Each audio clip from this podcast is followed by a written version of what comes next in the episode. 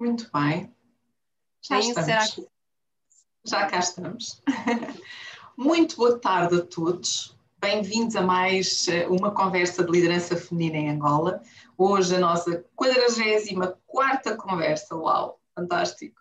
E mais uma mulher inspiradora, mais uma pessoa inspiradora para partilhar connosco aqui durante os próxima mais ou menos uma hora, aqui um pouco do seu percurso de vida, eh, da sua história e, um, e falar um pouco de si.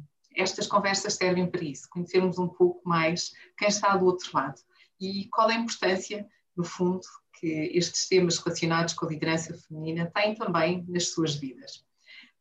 Um, meu nome é Eva Rosa Santos, eu sou fundadora do projeto Liderança Feminina em Angola. Podem nos seguir através das redes sociais, uh, estamos muito presentes no LinkedIn, na, e no Instagram e o Facebook, estamos lá também, é verdade, mas um pouco menos, mas procurem-nos, uh, vejam qual é o nosso propósito, e o nosso propósito é, de facto, a valorização da mulher líder. Mais uma vez, muito obrigada a quem nos segue, quer esteja aqui, quer esteja na nossa página do YouTube, onde também estão todas as outras conversas que tivemos até à data. Posto isto, resta-me agradecer mais uma vez à Lilhan por ter aceito o nosso convite e estar aqui hoje e vir partilhar connosco um pouco daquilo que é a sua história. Bem-vinda, bem-vinda, bem-vinda. Obrigada, Eva. Eu é que agradeço estar aqui com vocês para também beber um pouquinho, né, desse assunto que é tão bom para nós mulheres e para qualquer outro, né? Não só para as mulheres, para todos nós, né? Então, eu é que agradeço estar aqui hoje, espero contribuir, espero termos uma conversa bem agradável, né? E que as outras pessoas também se sintam dentro dessa conversa, desse diálogo, nesse momento que estamos, que é tão importante. Vão sentir-se de certeza, de certeza. Sabes, Lila, eu gosto, eu gosto de começar as nossas conversas a desafiar os nossos, uh, os meus convidados e normalmente faço sempre duas perguntas nas minhas conversas e uma no início e outra no fim. Portanto, como estamos no início, é já de praxe uh, perguntar quem é uh, a Lília? Ok, eu, eu costumo dizer, essa, essa pergunta é uma pergunta mesmo desafiadora, porque é mais fácil falar dos outros do que de nós mesmos, né? Mas, assim, o que, quem é ali, quem é a vilã, um, eu sou aquela eu sou aquela professora fora da caixa, aquela professora que gosta de saber uh, se o que eu estou ensinando também pode ser aplicado fora da sala de aula. Eu sou aquela professora que tenta ver se os modelos que estão sendo dados na sala de aula se aplicam na realidade aqui dos nossos bairros, dos nossos municípios. Ou seja, eu sou uma professora que gosta de desafiar, que começo a aula e um dos meus alunos também terminam essa aula. Eu acho que nós estamos num momento em que o professor também pode aprender com o aluno e o aluno também aprende com o professor.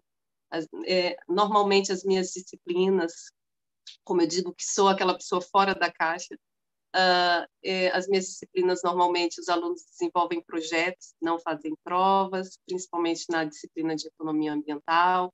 Então, acabo dando alguns inputs na sala, eles vão mesmo para o terreno, vão ver o que está acontecendo e colocam as, alguns métodos que a gente vê dentro da disciplina. Então, a Lilan é aquela pessoa que gosta de desafio, gosta de desafiar os meus estudantes, gosta de desafiar as pessoas que se aproximam de mim e gosto sempre de trabalhar e mostrar que é possível empreender, que é possível ser mulher, com, é, ter um negócio inclusivo, ter uma aula que ela também seja inclusiva, colocar o pilar ambiental aí, não só econômico, e fazer acontecer. É isso. Uau, uau! É isso, tu, conseguiste resumir uma, um, um, um, percurso teu muito interessante, porque tu és docente e queres partilhar connosco quais são as cadeiras e o porquê da docência na tua vida. Ok, uh, ok. É, eu cheguei uh, aqui em Angola em 2006 e comecei numa universidade desde a criação dela, dos currículos, E eu acho que a docência é, é o lugar que a gente está aqui dentro, da, né, falando da. Estamos num projeto de liderança feminina que tem tudo a ver com empreendedorismo feminino, com essa questão da liderança, enfim. E eu acho que estar perto dos jovens é uma profissão que você sempre recebe conhecimento, mas você está sempre preparando também e tentando se atualizar. Que as gerações mudam. E então o professor é aquela parte que ficou muito tempo ingestado, né, naquelas naquele tipo de aula tradicional, o professor é que sabe tudo, e de repente eu acho que tendo uma profissão que você está com jovens, que a geração cada sempre tá, é dinâmica, muda, é, ver a necessidade de eu também mudar e eu estar tá sempre é, buscando novas ideias, tendo que ser mais criativa, buscando soluções, né, que vão mudando, as necessidades mudam dos estudantes e de qualquer ser humano. Então, eu achei assim que um desafio, e muito mais aqui em Angola, porque as pessoas não são passivas no conhecimento, são ativas, gostam mesmo, sugam tudo que precisam sugar, têm sede de conhecimento. Então, achei assim uma área uh, que em outros lugares é mais passivo, aqui no contexto eu achei mais ativo. Assim, você tem que criar. O professor hoje em dia ele tem que ter um pouco de empreendedor, ele tem que inovar, tem que usar tecnologias, tem que também dar oportunidade, entender que algumas coisas os alunos dominam muito mais, como por exemplo as tecnologias, e entrar entrar num time de complementação, né? Não de disputa, mas de união mesmo, aprendendo. Então é um time.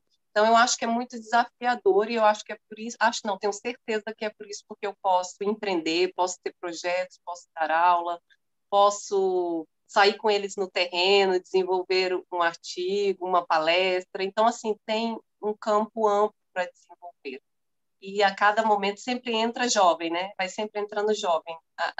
vão entrando sempre novas cabeças, novos pensamentos e vão mudando a direção da gente. Não fica aquela mesmice. Eu acho desafiador estar numa profissão que eu tenho que toda hora né, tentar mudar o que eu estou a fazer e não ser tão estática, como apesar de ser uma profissão que sofre muita resistência na mudança, né? E, e porquê é que sofre essa resistência na mudança? Por causa da, daquilo que está, que é rígido em termos de planos curriculares? Eu, eu acredito que também, porque os currículos, eles, estão, eles não, não sofreram muitas alterações. Apesar de que tem muito, claro, tem aquela, aquelas pequenas adaptações e a economia e o mercado, a forma que se desenvolvem negócios hoje em dia mudou muito rápido. Por exemplo, a, a pandemia eu acho que só acelerou o que ia acontecer daqui a 10 anos, né? acelerou para agora. E nós ainda estamos naqueles modelos. Até outro dia eu estava dando um modelo e o aluno falou assim, professora, no primeiro ano, quando a professora dessa disciplina falou, falava muito de um axioma, né, e falava quanto mais melhor, né, pra, de acordo com as necessidades. E já agora no quarto ano a professora entrou com uma disciplina diferente, economia ambiental, já dizendo, espera lá, quanto mais melhor não, cuidado, a gente tem que repensar o consumo. Então mudei todo o modelo. Então, né, mostrando que hoje em dia tinha que ter já essa questão mesmo essa fluxo do rendimento e como as empresas, as famílias e até mesmo o governo compra e produz que tudo isso tinha que mudar para uma economia circular, né? Então, portanto, os modelos tinham que ser reestruturados. Então, eu acho que a gente tem que ter essa na sala acontece mais fácil, mas no currículo ainda ele está ali muito engessado. Precisa ter essa essa flexibilidade na, na, na prática é mais fácil, né? Mas os currículos ainda eles estão muito engessados. Né? Ok. E como é que como é que como é que te vim como professora? Como é que te vim? Uh, tu, por acaso, não partilhaste connosco as disciplinas que dás? Que disciplinas é que estás a dar atualmente? É, é, todas estão bem ligadas, né? Que é a introdução à economia, que é no primeiro ano, vai dar as bases da, tanto da microeconomia quanto da macro. Depois eu entro na microeconomia, que é a aplicação, né? Que é uma microeconomia já mais aplicada, com os modelos. E aí, no quarto ano, eu dou uma aplicação, que é a economia ambiental, que é uma parte aplicada da economia, ou seja, como é que eu vou, por exemplo, descubro uma necessidade num bairro que tem um problema e como é que ele vai dar valor ou estimar um valor para algo que não tem preço no mercado e tentar diminuir essa degradação ambiental ou tentar propor uma taxa que seja adequada para aquele bairro ou procurar ver se o que a Constituição de Angola né, cobra de derramamento de petróleo, por exemplo, cobra 500 mil dólares. E lá nós conseguimos estimar, através de uma população, ou através de aldeias que estão perto desse, dessa atividade, se de fato aquele valor está próximo do aceitável ou não, de acordo com o custo que ele vai causar essa sociedade. Então, a gente começa a comparar e eles começam a ver nesse quarto ano algo já na prática. Então, na, no quarto ano, eu não, não aceito dar prova. Eles têm que buscar, ir para o terreno e tentar ver o que de fato é necessário para eles poderem. Então, para ter um exemplo assim bem mais simples, por exemplo, em, Cago, em Cacongo tem várias tem, tem várias petrolíferas, vamos dizer assim, e tem atividades. Aí tem várias aldeias. Eles acabam questionando, fazendo inquérito para essas aldeias de acordo com algum método de valoração econômica e acabam estimando um valor qual que seria o mínimo aceitável que deveria estar na Constituição para cobrar de multa de acordo com a, a, o custo que essa atividade provoca para aquelas aldeias. Então, eles chegam nesse valor e acabam comparando. Então, pode ser também, por exemplo, setor, em qualquer setor, em qualquer atividade, com os resíduos também eles podem fazer isso. O que que um aterro sanitário, aquela população que fica perto, o que que tá, qual é o custo social dessa atividade ali. Então, eles acabam vendo a prática mesmo, é como se fossem consultores na prática. E eles podem escolher a área que quiser, desde que eles usem, usem uma, um método que foi dado né, durante o curso ou durante essa disciplina. Então, eu faço o acompanhamento. Então, acho que ah, é importante ter essa componente prática para eles presenciarem as necessidades que eles têm aqui a nível de Luanda, começarem a perceber que, de fato, algumas coisas, alguns modelos precisam ser melhorados e também sensibilizar esses estudantes para porque eles serão pessoas que vão trabalhar em diversos setores em Angola, e eles podem, na área que eles vão abrir, ou no negócio que eles vão abrir ou desenvolver, esse, esse, esse negócio ser inclusivo, claro, ser viável, tem que ser viável economicamente, mas ser inclusivo e também ser um negócio sustentável, né, que vai poluir menos, vai ter uma produção eficiente. Então, a gente tem que começar isso. Eu acho que tem que estar em, todos os, em todas as fases do ensino, mas na universidade, né? Graças a Deus, nós conseguimos ter na nossa universidade essa disciplina no quarto ano, quando eles estão mais maduros, já tem várias componentes, e vão mesmo para o terreno. E voltam super motivados, são capazes, né? Fica muito mais fácil ver a prática, o que, que é necessário, porque muitas coisas nos livros precisam ser mesmo readaptadas e contextualizadas à, à realidade que nós vivemos em Angola. Então, eu acho que é o papel do professor, e aí volta aquela questão da Eva, né, que é a resistência. É mais fácil eu falar o que já está ali e ir para casa do que eu tentar ver como eu posso melhorar isso, dar trabalho, mas eu acho que o retorno é assim, eu me sinto, eu costumo dizer no Dia das Mães que eu tenho milhões de filhos.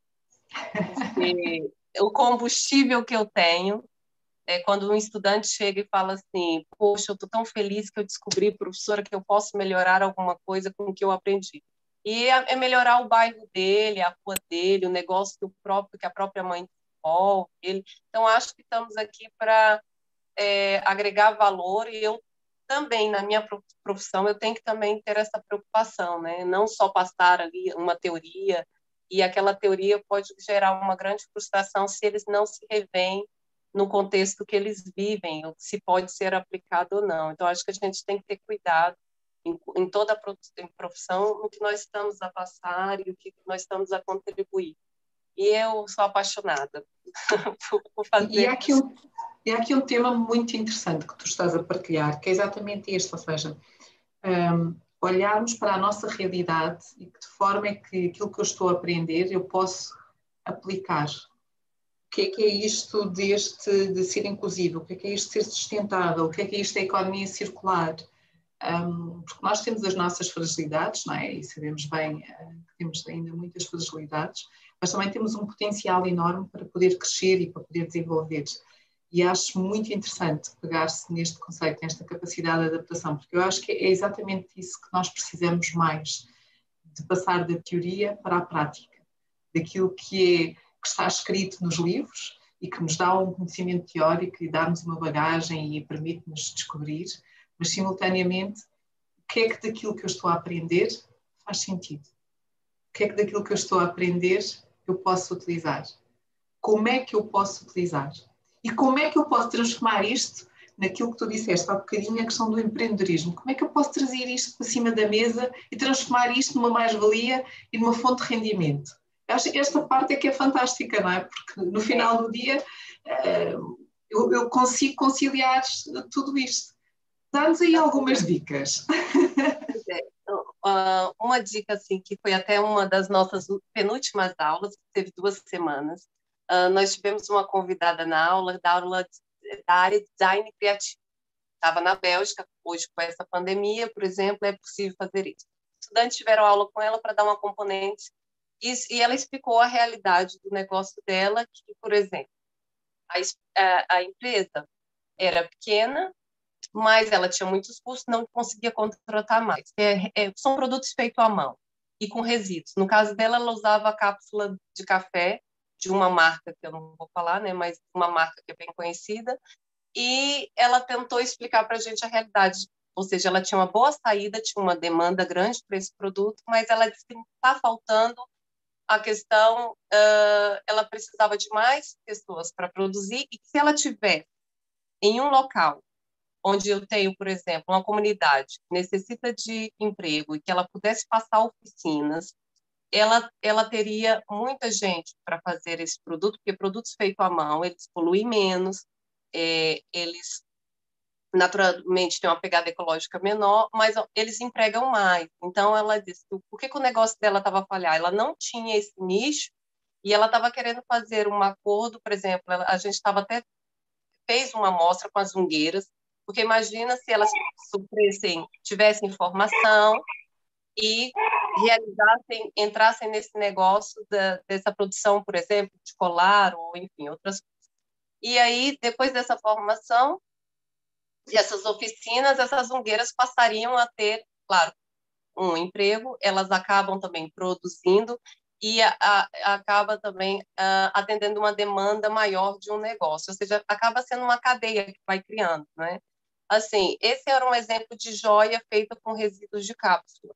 Mas, por exemplo, os outros estudantes, eles podem naturalmente, é, dentro de qualquer vertente, eu dou exemplo aqui do setor textil, que é o mais, que flui mais, com fibras textil de garrafa PET, por exemplo, eles podem também criar oficinas num determinado bairro, em determinado local, e produzir é, edredons, travesseiros, é, um, colchas, lençóis, enfim, eu estou dando esse exemplo porque é o setor que flui mais. Mas, dentre outros negócios também, nós podemos desenvolver e sempre usando comunidades, né? Porque quando eu uso comunidades, eu tenho uma possibilidade de ter um, um retorno, uma de, eu posso atender uma demanda maior quando eu tenho essa questão do, de negócios uh, circulares, né? Eu estou dando exemplo de negócios circulares em que eu vou utilizar insumo e matéria-prima, insumo e matéria-prima que iriam ser descartados e eu utilizo esse insumo para produzir qualquer qualquer bem, para eu poder voltar para o mercado, voltar para a mesa do consumidor e menos resíduo para a natureza, né, outra vez. Então são negócios circulares. Ou seja, pode ser qualquer em qualquer área, em qualquer setor, desde que seja um resíduo que iria ser descartável, ele retorna. Mas é claro, para ele ser comercializado, eu vou precisar de um design criativo, eu vou precisar de pessoas que vão ensinar como transformar isso num produto que seja aceitável e tenha alta qualidade. Então, acabam, acabam surgindo centro de formações naquela comunidade, acabam dando mais dignidade, tirando pessoas da rua, tirando pessoas do mercado informal, aumentando é, a, a, ao longo do tempo, a economia daquele local muda, então é um impacto assim brutal quando eu uso negócios circulares com metodologias que têm um impacto social, né, que empregam, que trazem rendimento. Oi, e diz-me uma coisa, Lilian, isso depois perdura, ou seja, um, um, dos grandes desafios de qualquer projeto, eh, e sobretudo quando falamos de empreendedorismo, e quando associamos o empreendedorismo a uma economia circular, e quando associamos à reutilização um, de, destes diferentes tipos de materiais, como é que isto perdura no tempo? Porque eh, é importante criar aqui a consciência de que isto não é só uma oficina para um determinado período de tempo ou com um determinado objetivo, sim, mas que uh, continue, que daqui a 10 anos continue uh, a existir, que, que continue a trazer esse valor acrescentado que estás a dizer à comunidade, ou seja, todos acabam por beneficiar, poder tirar valores, poder acrescentar valores um, a um, um, projeto como esse. Mas como é que é um, a sustentabilidade, que é esta a palavra desses projetos? Exatamente, eu acho que a Eva foi no ponto, no coração, né? Foi no coração. E, ok, muita gente tem essas mesmas ideias, muita gente começa a fazer uma atividade mais ou menos parecida em todos os lugares do mundo, e aí o que, que acontece? Aquilo acaba. Por quê? Porque o modelo de negócio que foi utilizado não estava apropriado justamente para aquela região, ou seja, uh, normalmente os modelos de negócio que não levam em conta a parte social, eles duram muito menos tempo. Tá? Então, o que, que acontece?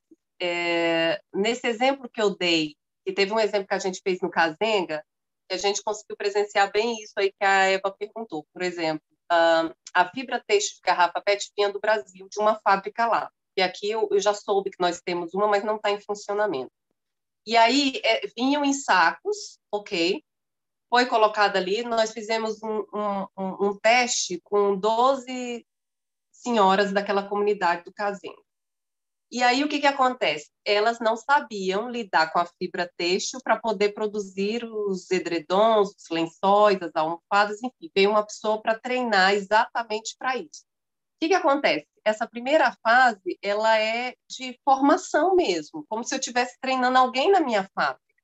E aí o projeto não pode ser só porque eu quero fazer o bem em um momento, eu tenho que pensar aquilo como empresa mesmo, para aquelas pessoas. Aí, ok, o projeto, ok, eu fui mais para escrever o projeto, mostrar qual era o modelo mais adequado. A senhora que veio para fazer a oficina, ela já é uma empresária, e ela precisa de um, de um ambiente, claro que essas pessoas vão produzir. Ok, treinou essas 12 mulheres, daquelas 12 mulheres, uma foi identificada como líder. Essa nova líder, que recebeu outras formações ela continuou com essa, foi criando vários centros, como se fosse mesmo um, um cluster, né? Assim, muito micro, mas enfim. O que, que acontece depois? Só que se não, ele não vai durar se, por exemplo, ela estava fazendo ali lençol, edredom. Ou seja, estamos num país quente, estamos naquela região. Qual é a necessidade? Aí vem o valor que a Eva falou. Qual que é a necessidade que aquela população do Cazenga tem? Essa é a primeira pergunta. Qual é a necessidade? E a maioria está fazendo altos projetos que são interessantes. Eu, eu dou, bato palma, mas ninguém a pessoa copia, ok, faz ali, atinge uma coisa naquele momento e não dura, não tem sustentabilidade. E qualquer negócio, independente da área dele, se eu não for de encontro com a necessidade do local, e até o pessoal falou assim, mas nós não temos necessidade disso aqui. O que nós temos necessidade é aquilo morreu logo, aquilo só foi bom para testar o modelo. E ele, é e se é não tem, exatamente, se não tem, e se não conseguem identificar a necessidade, eles também não vão, vai morrer, não vai produzir e ele, aquilo não vai ter, não vai gerar emprego, não vai gerar rendimento, ou seja, vai parar por ali. Então começa a ver mesmo a necessidade das pessoas que estão ali, elas é, vão buscar o que elas necessitam. Aí depois disso a gente vai ver qual que é o resíduo, vamos dizer assim, que que eu tenho em Angola que possibilita para que eu chegue naquela necessidade que eles têm. Se tem quantidade suficiente, onde é que tem, para poder e ver depois, aí entra depois a questão logística, se a distância, o local que está isso, né, se tem condições para chegar nesse local. Ou seja, quando eu vou fazendo todos esses questionamentos, aí nós vimos que existe um modelo que estava mais assim em busca das necessidades, que era o Eco Canvas. As pessoas trabalham muito com Canvas.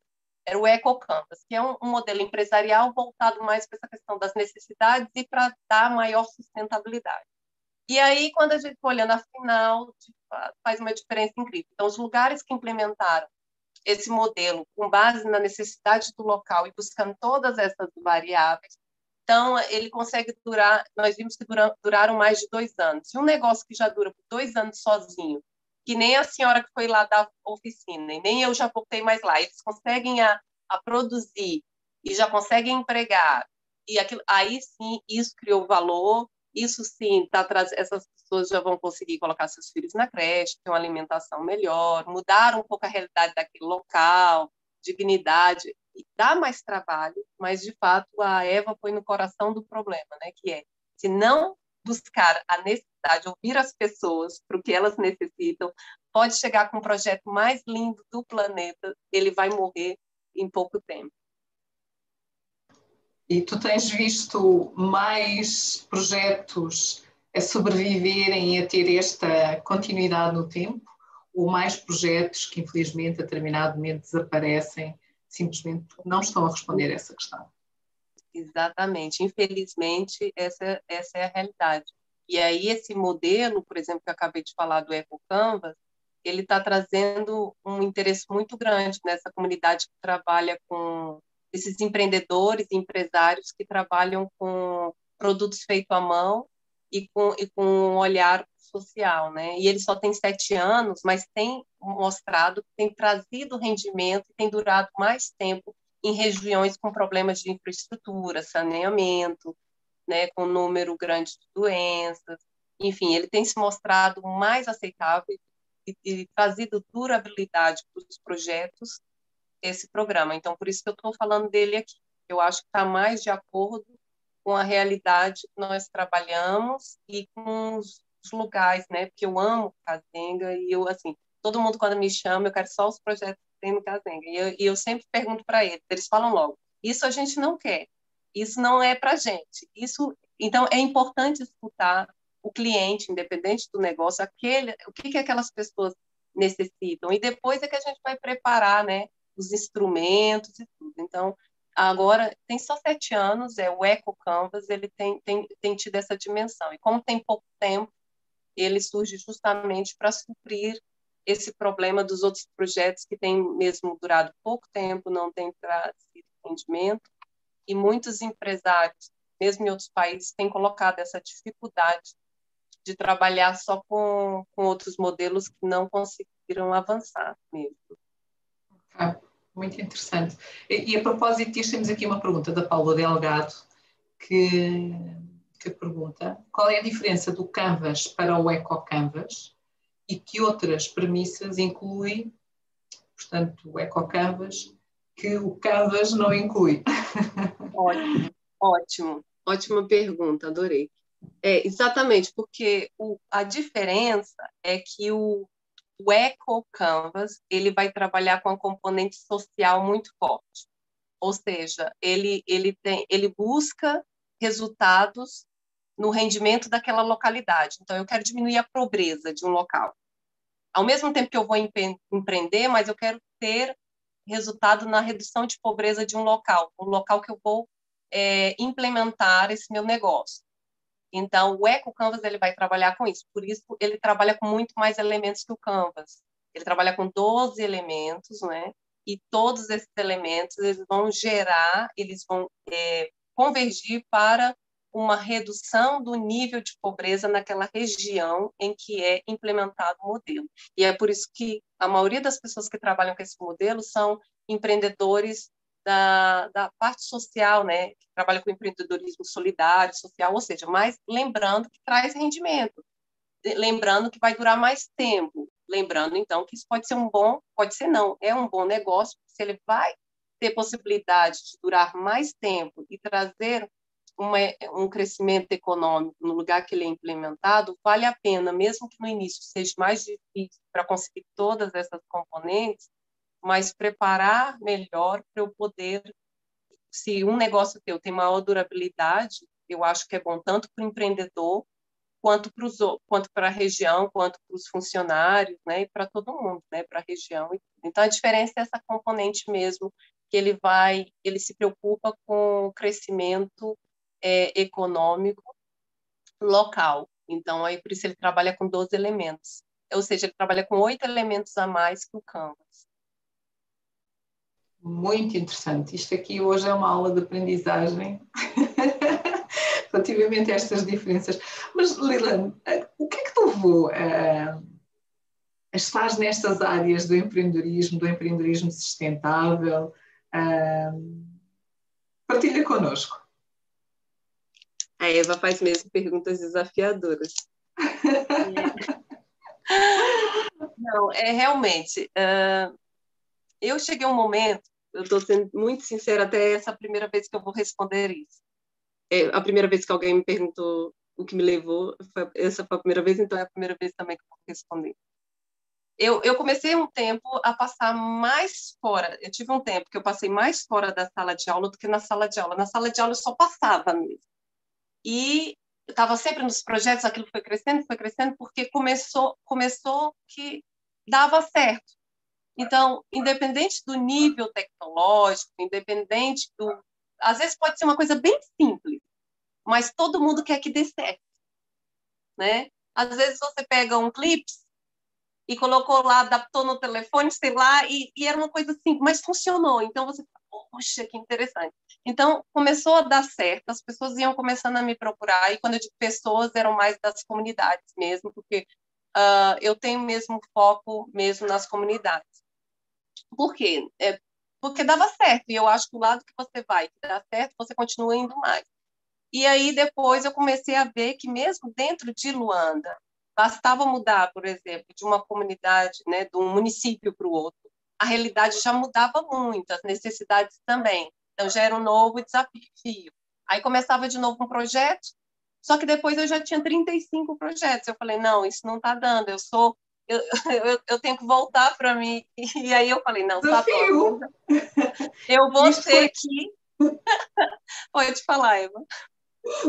Estava a dizer que é um desafio, ou seja, de repente não tinhas projeto e passaste para 35. É, assim. Aí eu falei, não, eu, o que, que eu tenho que fazer? Esses projetos não podem ser meus, esses projetos têm que ser da comunidade. E eu vou passar a acompanhar esses projetos com outras pessoas de várias áreas, para que eles tenham uma durabilidade. E aí eu reverti o processo. Eles, os, os projetos, eles ajudam a desenvolver os projetos na comunidade, e, ok, assim os projetos ficam espalhados, e eu vou, vou acompanhando com os estudantes para ver no que precisa melhorar, ou seja, se vai mais para o norte, vai mais para o sul. E aí depois chegou um momento que eu vi que, que muitas mulheres que, que achavam que não eram capazes começaram a falar assim: nossa, mas isso é possível, mesmo sem eu ter um curso superior, mesmo sem. Aí eu comecei a contar minha história para elas. Eu falei: não, ninguém nasce assim. Então começou a, a ter também um movimento de, de, porque eu comecei a notar que no mercado informal eu via mais mulheres, sempre mulheres a trabalhar, mesmo muitas mulheres. Então eu falei, sabe de uma coisa? Além de passar os projetos, acompanhar os projetos nessas comunidades, eu posso agora também tentar desenvolver algumas formações de acordo com as necessidades de cada projeto. Então, eu tentei mudar o horizonte para poder atender um público maior. Mas quando eu falo atender, é no sentido de era, era um laboratório, é um laboratório real em que meus estudantes podem entrar e eles podem ver como eles podem acertar no futuro, o que eles devem fazer, o que eles não devem fazer, como eles podem melhorar os próprios negócios deles, porque eles estão fazendo tudo na prática. Vão fazer um plano de negócio, mas um plano de negócio que envolve uma componente ambiental. Vão fazer a contabilidade micro, né? Micro, porque é uma empresa de três, quatro pessoas, mas eles vão colocar a componente ambiental. Vão trabalhar no mercado de capitais, mas eles já sabem que hoje em dia, até o mercado financeiro, eles já falam do environment, social e governance, ou seja, aquela, aquele para investir onde tiver também essas empresas que têm essa componente de governança social e ambiental, elas têm possibilidade de ganhar mais. Então, se elas vão ter maior faturamento, eu também vou querer investir nessas empresas. Então, começa a surgir um novo tipo de cliente que os meus estudantes de economia eles começaram a ficar atentos, que é o, o consumidor consciente. Então, os outros já estão saturados, então eu tenho que estar preparado para esse novo mercado. Então, eu, e começaram a, a ter essas, começaram a nascer muitas ideias próprios estudantes, eles começam, hoje eles já dão ideias, já acompanham essas comunidades. Eu vou às vezes só para supervisionar. E eu falo assim, isso foi o valor que eu queria, esse era o meu objetivo.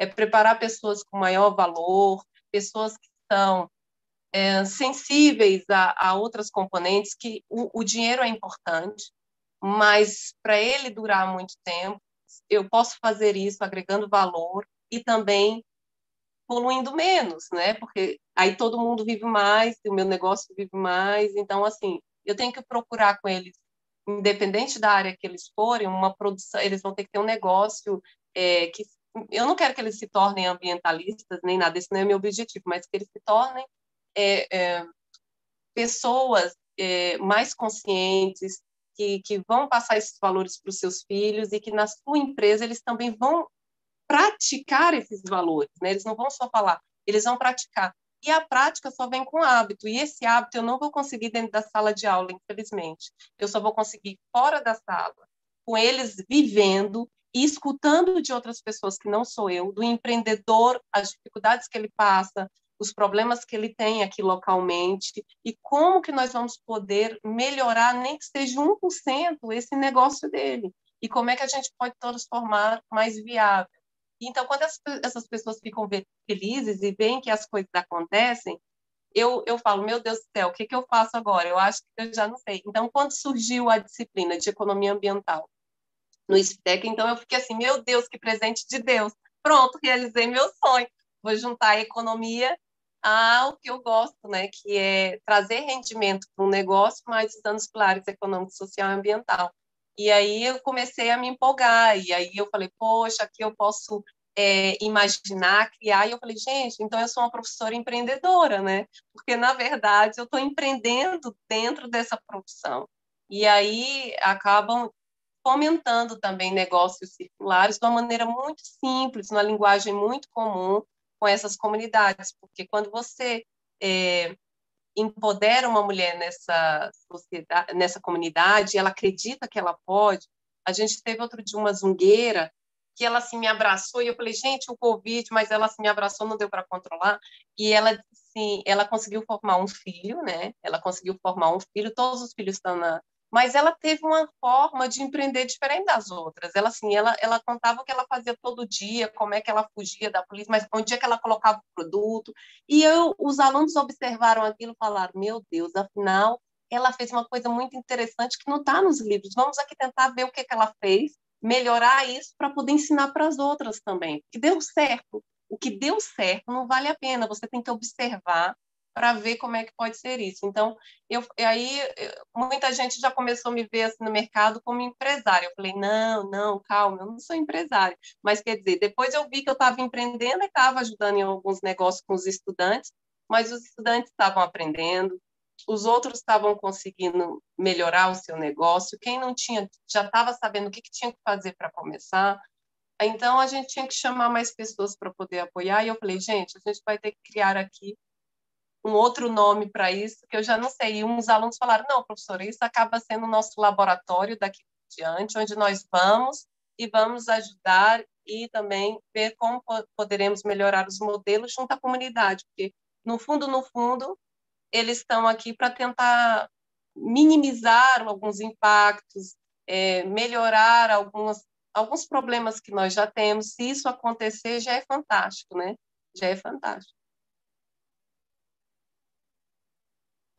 Olha, eu estou a ouvir e estou a achar uma delícia esta informação toda, estas partilhas, estes impactos, comunidade, economia circular, como é que podemos melhorar, como é que podemos uh, empoderar uma mulher, de que forma é que ainda a podemos apoiar uh, no seu desenvolvimento, o que é que está bem para ainda podermos potencializar aquilo que está bem e partilhar com as outras mulheres e eventualmente, como é óbvio, outros homens, mas são, são, são, são palavras fortes são palavras fortes, com ações fortes, que têm impacto na, na comunidade, que têm impacto no nosso dia a dia, que, que, que, são.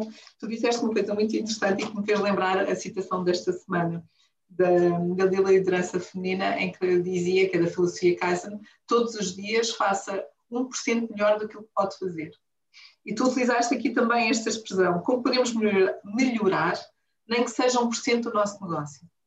Ou seja, se eu melhorar 1% do meu negócio todos os dias ao final do ano, melhorei 365% do meu negócio. Portanto, que é uma dimensão gigantesca. Mas se eu definir num plano de negócios, que tu ainda há pouco falaste, que eu tenho um plano de negócios e quero crescer ao final do ano 365%. E toda a gente vai dizer, não é possível, esquece. Eh, não penses nisso. Mas se eu disser, não, todos os dias, todos os dias, todos os dias. E eu achei super interessante isto, esta, esta tua partilha, um, porque eu, pronto, eu também tenho as minhas crenças e acredito que as coisas não acontecem por acaso e acredito que, que as pessoas aparecem nas nossas vidas uh, uh, em momentos muito interessantes e que as partilhas fazem. Portanto, e esta é mais uma, é mais uma partilha que, que cruza muito com esta minha crença, que eu considero que é uma crença muito positiva. Portanto, as coisas boas temos que as melhorar, reforçar e 1% diferente todos os dias. E, eu, eu há bocadinho e depois a, a, as pessoas, 1% é algo que eu consigo visualizar, não é? Não me frustra. E aí, quando menos você espera, poxa, né? São, é 375%. É. E nós, nós, eu acho que nós não temos consciência do impacto que é.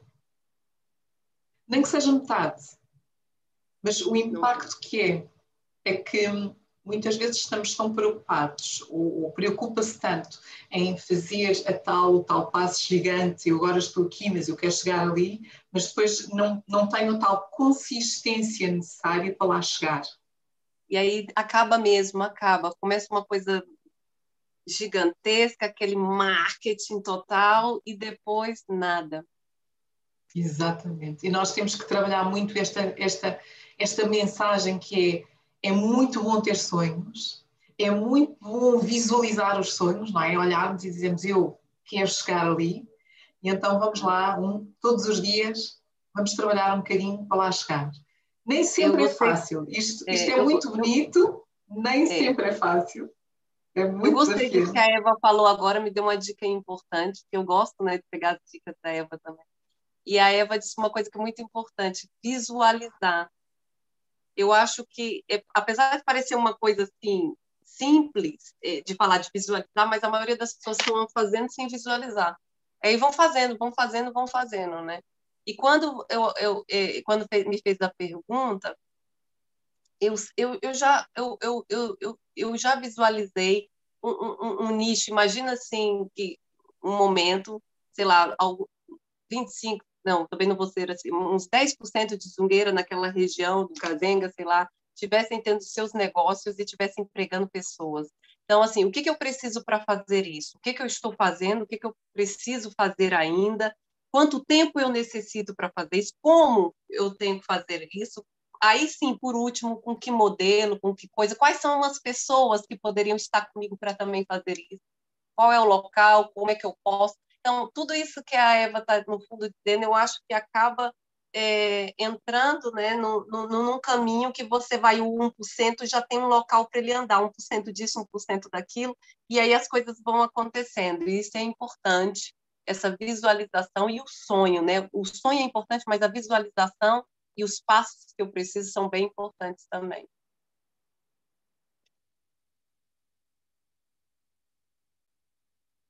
Estava aqui a lutar com o meu mute. Isto faz parte, todo, tem que haver sempre a qualquer momento o nosso community e a nossa luta. Não, eu acho que é, é, é mesmo muito importante passar esta mensagem, porque hum, para que não aconteça aquilo que é uh, eu investi tempo, eu estou a investir dinheiro, eu acredito que posso concretizar algo, mas depois no final do dia.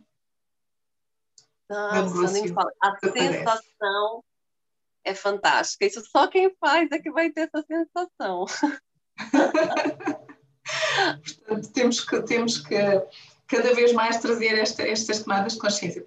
Há bocadinho eu estava aqui, eh, a conversa estava tão boa que eu não estava a prestar atenção também ao, ao, ao YouTube. E temos aqui uma questão do Carlos Pino Vaz, obrigada Carlos, um, em que quando estavas a partilhar a questão dos estudantes, uh, ele dizia: os estudantes precisam de ser desafiados a estimular a sua aprendizagem.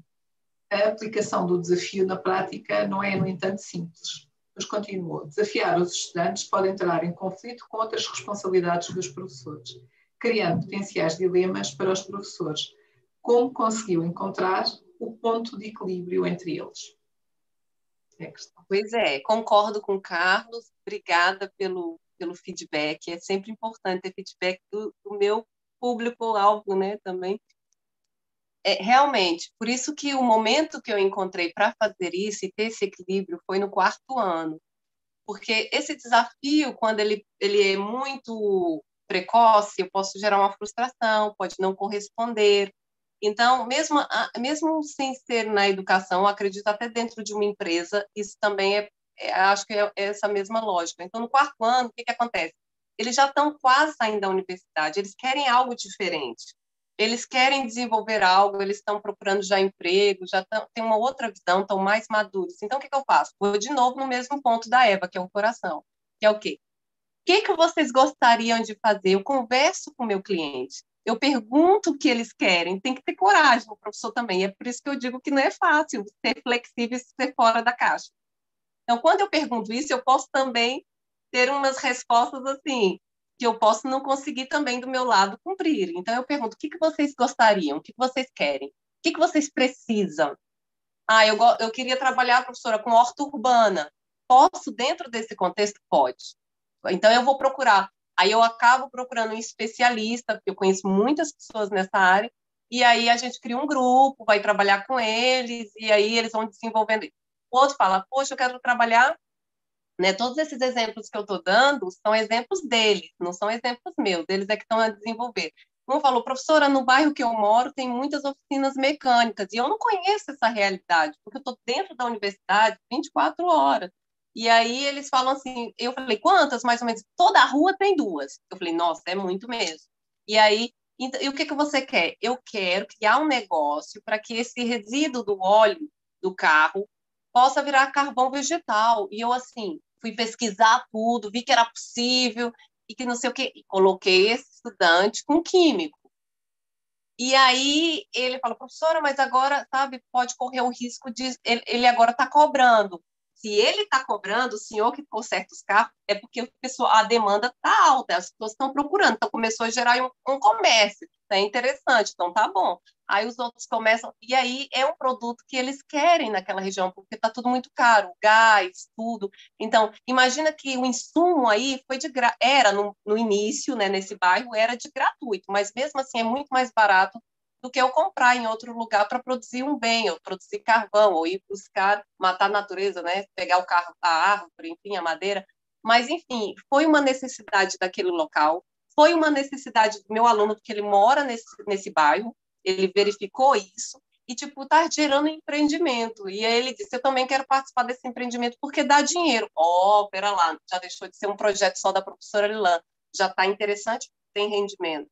Então, é para perguntar para os estudantes mesmo o que, que vocês gostariam. Então, isso é, dá mais trabalho para o professor do que para o aluno, porque, de fato, nós é muito mais prático você preparar um PowerPoint, dar uma aula e ir para casa. É, é mais prático, mas não agrega muito valor. O aluno tem. O mundo mudou muito rápido, a pandemia trouxe outras formas de aprender e nós professores temos dificuldade, né? Inclusive eu estou tendo que me readaptar e eu às vezes passo horas com os estudantes. Me expliquem como é que eu faço isso no Instagram. E agora o que, que eu faço isso? E eles se sentem bem porque tecnologias eles ganham mesmo, não tem como. E aí eu, eu vou com a necessidade. Então perguntar para o estudante o que, que ele gostaria, qual que é a necessidade, como é que ele poderia aprender de uma maneira melhor. Isso tudo facilita. Eu separo por grupos porque os estudantes não têm também as mesmas necessidades. Então, trabalho com 10 grupos né, nessa disciplina. Eles têm 10 especialistas de acordo com o trabalho, não tem custo nenhum, porque isso basta uma reunião online com especialistas em qualquer lugar do mundo, e eu vou acompanhando quando eles vão desenvolvendo, né? vou acompanhando e vou dando os inputs. Então, eu acho é mesmo saber a necessidade do meu cliente, independente da área, o que ele quer. Uau, o que ele uau. precisa. Isto é uma excelente dica para outros professores. Fica a nota. Vão me matar também, eu acho. Não faço mais nenhum comentário, deixa esta nota. Nós estamos já quase no fim da nossa hora, mas como eu disse no início, também gosto de fazer uma pergunta no final, eh, e esta pergunta é, está sempre relacionada com um livro. que livro gostarias eh, de nos deixar partilhar conosco e porquê? Pois é, foi uma, é uma coisa bem interessante essa pergunta, porque fiquei na dúvida, tinham vários que eu queria indicar, mas aí depois eu pensei, eu vou indicar um, porque eu estou falando tanto da necessidade do local, né? Tanto do cliente, tanto de Angola, então eu falei, não, eu tenho que indicar um que é, que é de um amigo que eu gosto muito, ele já veio aqui em Angola, que é do Paulo Finuras, e o título dele é Gestão Intercultural, Pessoas, Carreiras e a Era da Globalização. Por que esse? Porque a gente, é, ele trata de várias, ele coloca a realidade de Angola também aqui, nos negócios, coloca vários países, ele trabalhou com 35 países e também tem Angola, então achei interessante para a gente poder ver também como é que nós estamos em relação aos outros. Então, como em Angola nós trabalhamos com diferentes culturas, então ele tem uma leitura muito mais fácil e mostra a importância de entender as culturas para a gente também fechar negócio e também estruturar os nossos modelos. Então, eu achei bem legal, que é gestão intercultural, pessoas e carreiras na era da globalização. E tem a bandeira de Angola, que é fantástico também nele, que ele também incluiu Angola nos estudos. Eu, então, gostei, porque não dá para a gente ler algo que também não se enquadre à nossa realidade, né?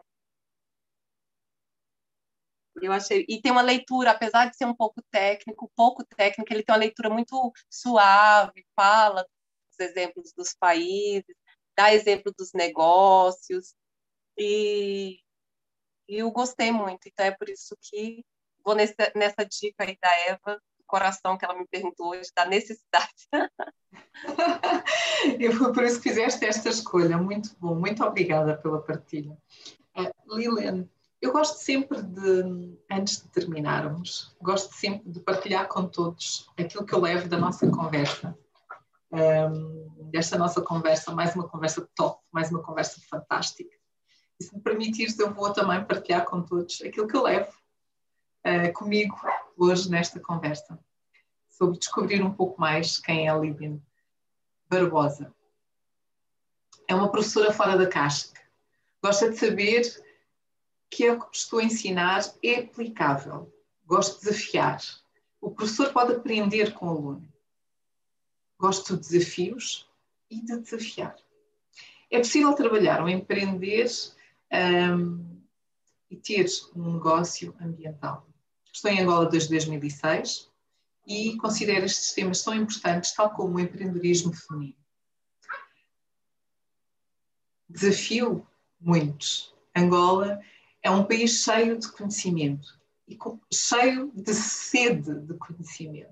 E por isso mesmo é um país que nos exige mais inovação, mais atividade. Sou uma professora do terreno e, eh, por vezes, um professor sofre com a mudança.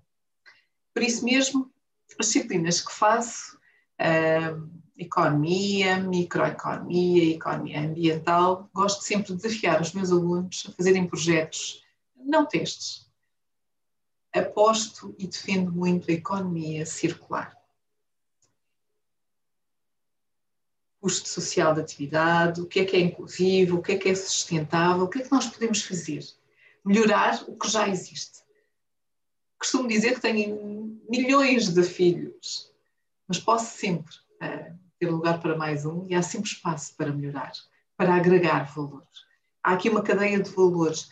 Nos projetos em que participei, por exemplo, uh, joias com resíduos de cápsulas, criar oficinas, o setor mais poluente é, de facto, é o texto, encontrar soluções amigas do ambiente.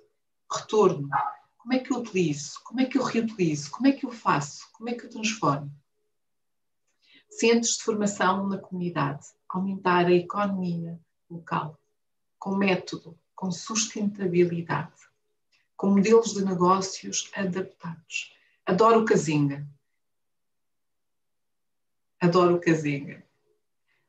E um, o exemplo da fibra têxtil, do PET, que vinha do Brasil, que não há em Angola, que não sabiam como utilizar, mas que, entretanto, uma líder, alguém que começou a trabalhar, criar clusters, dar os conhecimentos. Qual é a necessidade? Copiar? Não. É necessário adaptar. É necessário sustentabilidade. O que é que eu tenho em Angola, então, para responder a essa necessidade? Como é que eu posso fazer? De que forma é que eu posso fazer? Um exemplo é com o Canvas. E o que é isto do EcoCanvas e a diferença que o Canvas, acima de tudo, um componente, tem uma componente social muito forte, redução a nível da pobreza, empreendedorismo social, crescimento económico local. Há aqui um foco muito grande de perdurar no tempo, de ter crescimento económico, onde é implementado. O empreendedorismo, descobri que era empreendedora porque passei a estar mais tempo fora da universidade do que dentro. E com isso mesmo os projetos a 35. Fiquei responsável por 35 projetos. Já que em Luanda, de um município para o outro, as coisas eram tão diferentes. Então, sou talvez uma professora empreendedora. Com o laboratório real, os meus alunos podem experimentar e ver a realidade, criar planos de negócio, novos tipos de clientes. Eu passei a supervisionar, a preparar as pessoas que têm o seu valor, a trazer e agregar valor àquilo que já está a ser feito. É esse o meu objetivo: agregar valor e poluir menos. Não quero que sejam ambientalistas, mas quero que levem estes valores e que tenham esta consciência para fora das aulas. E como podemos melhorar? Nem que seja 1% do teu negócio. Trazer rendimento ao negócio, às áreas de que gosto. Empoderar uma mulher que acredita que ela pode, que pode fazer a diferença, que deu certo, que observa, que partilha, que faz. Não sou empresária, mas se visualizarmos o sonho, então temos os passos. O que estou a fazer, como estou a fazer, o que preciso, qual o modelo, com pessoas, onde. E todas estas questões ajudam-nos é construir. Coração, faço isto de coração. E relativamente aos meus estudantes, gosto de os desafiar. É desafiante. É preciso ter coragem para fazer perguntas aos alunos. O que gostariam, o que precisam, como posso aprender. Às vezes posso ter uma resposta diferente ou até difícil. Mas, acima de tudo, adoro criar estas relações entre alunos e professores. Nós, professores, temos de nos adaptar. Na tecnologia, eles ganham. E como sugestão de livro, Gestão Intercultural, Pessoas e Carreiras, na Era da Globalização, do Paulo Figueiredo. Já que também inclui Angola nesta análise. Dá, então, exemplos de negócios. É isto que eu levo da conversa de hoje com a Lilian Barbosa, Helene, queres acrescentar algo mais? Depois dessa leitura, eu não consigo acrescentar mais nada. Fiquei encantada com a conversa, a forma da Eva tão suave e de verdade que alguém aí que está do outro lado da telinha tenha tocado, né? Algum, algum ponto do seu, porque o nosso coração tem vários pontos, aquilo que nos move, eu costumo dizer, procure dentre tudo que você tem aquilo que te move. Né? Eu encontrei o que me move e a Eva também encontrou o que move a Eva, né? E aí eu acho que é diferente, a gente faz com gosto, é tão leve, é tão bom. Então, se cada um for buscar esse que move, esse que move, ele tiver consciência, tiver for inclusivo, for viável, for ecologicamente correto. Eu acho que todos nós vamos ganhar com isso. Eu só quero agradecer a Eva mesmo, do fundo do meu coração, por, ter, ter, por estar aqui, ter a honra de estar consigo nesta. Eu senti que você estava mesmo aqui a tomar um café comigo em casa. essa sensação, porque é um papo muito agradável. A Eva deixa a gente muito confortável e praticamente eu aprendi também muito estando aqui e vou pensar nessas nessa pergunta desse estudante, né? Porque a pergunta dele, eu acho que eu vou levar para mim essa pergunta e começar a ver também outras possibilidades, que é uma, uma pergunta muito importante no sentido que o ponto que ele colocou, eu nunca tinha olhado para isso, né? Então, assim, trabalhar melhor esse questionamento dele na prática lá na universidade, observar como é que as outras pessoas fazem também. Uau, fantástico, fantástico, fantástico. Eu, olha, eu adoro, adorei, adorei, adorei, adorei. Isto é realmente conversas de café. Eu qualquer dia mudo isto para conversas de café e passamos a fazer mesmo assim uma conversa de café que é muito mais interessante. É, café intelectual com Eva faz tanto. Portanto, muito obrigada por teres aceito. Muito obrigada por estares aqui hoje. Ainda por cima, sei que eh, tu estás aí um bocadinho, um bocadinho muito. A Lilian está constipada e fez aqui um esforço enorme para estar aqui connosco e não, não falhar este nosso evento. Muito obrigada por teres, uh, por estares. Agora vai descansar, por favor. Descansas um chazinho quente para estar melhor. Eu vou agradecer mais uma vez a todos que, que nos acompanharam, quer esteja aqui, quer esteja na nossa página do YouTube sugerir para quem ainda não conhece a nossa página de YouTube, a subscrever, assim uh, vão ficar sempre a saber das nossas novidades. Podem rever uh, qualquer uma das nossas conversas mantidas desde o início da, destas conversas da liderança feminina em Angola e, um, ehm, e sigam-nos. Afinal, o que nós pretendemos é, acima de tudo, valorizar a mulher líder, é este o nosso foco, é esta a nossa missão e, como tu dizes, sim, é o meu propósito e de forma que todos nós, quando estamos juntos e partilhamos este, este meu sonho, ele deixa de ser meu para também ser de todos nós. Muito obrigada pela tua presença, muito obrigada às nossas convidadas, aos nossos convidados, às questões colocadas. Foi uma conversa fantástica, como sempre. Muito obrigada.